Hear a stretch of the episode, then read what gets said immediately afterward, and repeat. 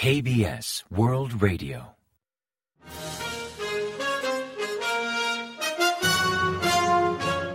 Informativo de KBS World Radio.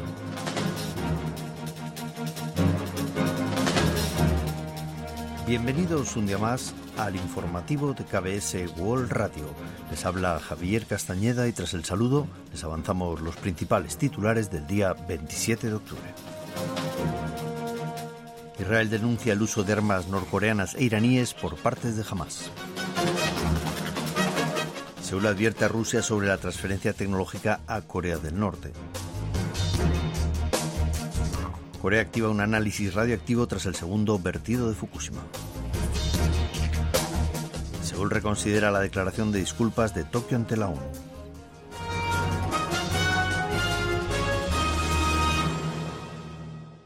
Y tras el avance de titulares les ofrecemos las noticias. El ejército israelí afirma que el brazo armado de Hamas usó armas de Corea del Norte y de Irán en su ataque del 7 de octubre. Mediante un comunicado, Israel indicó el jueves 26 que habría incautado armas presuntamente usadas por Hamas en sus incursiones en territorio israelí, como explosivos, lanzagranadas, portátiles y drones de fabricación artesanal.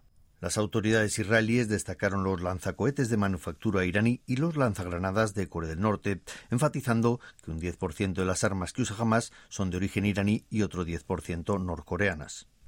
El pasado 7 de octubre Hamas atacó Israel con un lanzamiento masivo de cohetes y todo tipo de vehículos de automoción, mientras muchos militares armados cometieron graves actos de violencia en suelo israelí. En respuesta, el ejército israelí eliminó a los combatientes de Hamas en su territorio y ahora mantiene ataques aéreos sobre la franja de Gaza, mientras prepara una operación terrestre que busca erradicar a Hamas de la zona.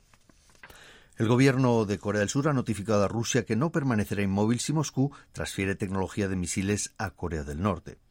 Durante una sesión del Comité de Asuntos Exteriores y Reunificación de la Asamblea Nacional, el ministro de Exteriores, Pak Jin, reafirmó haber transmitido esa postura a las autoridades de Moscú.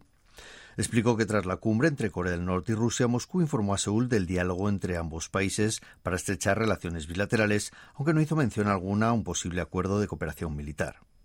El canciller no entró en detalles sobre los indicios de posibles suministros de armas de Corea del Norte hacia Rusia, pero afirmó que Corea del Sur vigila la situación mediante diversas fuentes y sigue los últimos movimientos. Recientemente, tanto Seúl como Washington divulgaron imágenes de transporte marítimo de contenedores entre Corea del Norte y Rusia, sugiriendo que Pyongyang podría estar suministrando armas a Moscú para el conflicto ucraniano. Ese comunicado aumenta la inquietud porque Rusia podría a su vez estar respaldando el programa nuclear y balístico de Corea del Norte.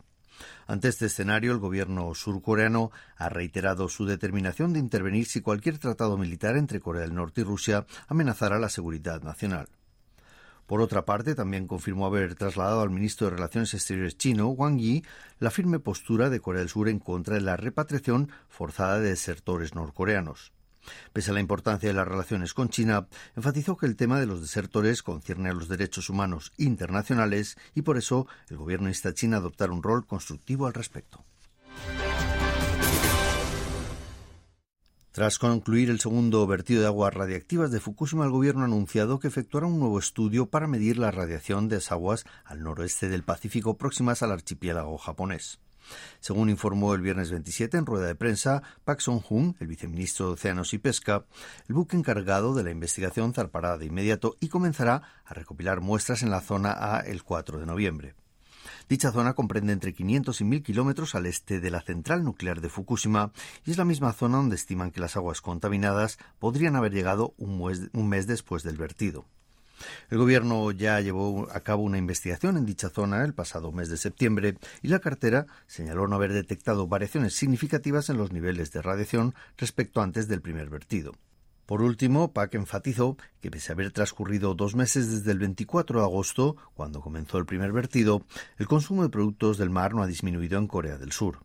De hecho, explicó que las ventas en septiembre registraron un incremento del 3,4% respecto al mismo periodo del año anterior en las tres principales cadenas de supermercados del país. Corea del Sur ha decidido reexaminar un documento presentado ante Naciones Unidas tras la controversia generada por su contenido, donde afirmaba que el gobierno japonés había presentado una disculpa oficial a las víctimas de explotación laboral forzosa durante la ocupación japonesa. Im Susuk, portavoz del Ministerio de Exteriores, señaló en sesión informativa el jueves 26 que ante las inquietudes planteadas tanto por la Asamblea General como por diversos sectores sociales, el Gobierno ha activado varios trámites, además de estar en conversaciones con la Oficina de Comisión de Derechos Humanos de la ONU. El documento presentado durante la 54 sesión de la Comisión de Derechos Humanos de la ONU en Ginebra afirmaba que el primer ministro japonés, Yoshihide Suga, había ofrecido una disculpa oficial a las víctimas de explotación laboral, mientras que Suga simplemente habló de un remordimiento personal respecto a dicho tema. El gobierno surcoreano ha expresado su profundo pesar el viernes 27 por el fallecimiento de Lee Keqiang, ex primer ministro de China.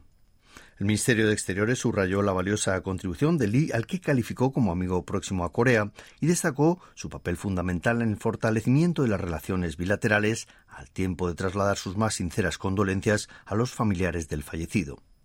Respecto a la asistencia al funeral, la cartera explicó que por el momento no disponen de información de las autoridades chinas al respecto. Durante su dilatada trayectoria, Li Keqiang visitó Corea del Sur hasta en cuatro ocasiones y ocupó distintos cargos, como el de primer secretario del Comité Central de la Liga de la Juventud Comunista de China en 1995, secretario del partido en Liaoning en 2005, viceprimer ministro del Consejo de Estado en 2011 y, por último, primer ministro del Consejo en 2015. El primer ministro Han Dok-soo emprenderá una gira el 29 de octubre al 4 de noviembre para visitar Malawi, Togo y Camerún en África y Noruega y Finlandia en Europa. La oficina del primer ministro explicó el viernes 27 que el objetivo principal de su viaje es consolidar las relaciones bilaterales con dichos países y también buscar apoyos a la candidatura de Busan como sede de la Expo Mundial 2030, candidatura que se resolverá en el mes de noviembre. Durante su estancia en Malawi, Togo y Camerún, promoverá el interés y la participación en la próxima cumbre entre Corea y África, que por primera vez tendrá lugar en territorio surcoreano en 2024. Por otra parte, durante su visita a Noruega y Finlandia, se centrará en potenciar la diplomacia de valores con Europa y además explorará posibilidades de cooperación en temas clave de seguridad económica, como cambio climático o gestión de la cadena de suministro. El próximo 29 de octubre se conmemora el primer aniversario de la tragedia de Itaewon y la decisión sobre quiénes asistirán a este evento genera posturas contrapuestas entre los partidos políticos. Myung, líder del principal partido opositor Dominju, instó al presidente Yoon Suk-yeol a asistir a este evento, enfatizando que ya que el gobierno no logró proteger la vida y la seguridad de sus ciudadanos, el presidente debe acudir en persona para disculparse y consolar a las familias afectadas en cuanto a la postura de la oficina presidencial de considerar ese acto como un evento político por estar bajo auspicio de la oposición, Lee enfatizó que si todos los partidos y el gobierno se suman a este evento, nadie podrá considerarlo como un evento político. Por su parte, el oficialista Poder del Pueblo señaló que la tragedia de Itaewon obliga a una renovación total de las medidas de prevención contra desastres del país, llamando a tratar el tema en la Asamblea Nacional. En esta línea urgieron a reformar la ley de seguridad de desastres y asignar responsables a cargo de la seguridad en eventos locales sin un organizador determinado. En cuanto al acto conmemorativo en sí, comentó que por el momento no han decidido si la cúpula directiva del partido asistirá a la ceremonia. Y ahora pasamos a ofrecerles el pronóstico del tiempo. Tras un viernes con cielos cubiertos y precipitaciones, el sábado 28 se espera un día despejado en general, salvo en una zona como en la costa este. Las temperaturas oscilarán entre 4 y 13 grados centígrados de mínima en la mañana y entre 17 y 22 grados centígrados de máxima por la tarde. La calidad del aire será buena en todo el país, salvo en Chunchon del norte, donde habrá elevada concentración de micropartículas durante la noche. Y a continuación comentamos los resultados del parqué. Tras un jueves negro, el índice general del mercado bursátil surcoreano, el Kospi, recuperó la línea de los 2.300 puntos tras conseguir un ligero aumento del 0,16% y cerrar la semana en 2.302,81 puntos. En tanto, el COSDAQ, el índice tecnológico, que sufrió un bajón aún mayor durante el jueves, repuntó un 0,62% hasta culminar en 748,49 unidades. Y en el mercado de divisas el dólar subió 4,1 wones respecto al día anterior y cada dólar cotizó 1.355,9 wones al cierre de operaciones.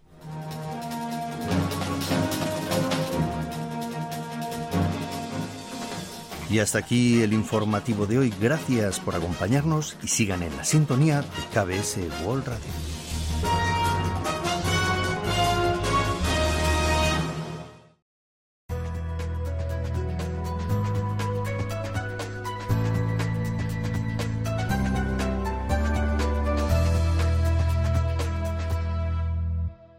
KBS World Radio.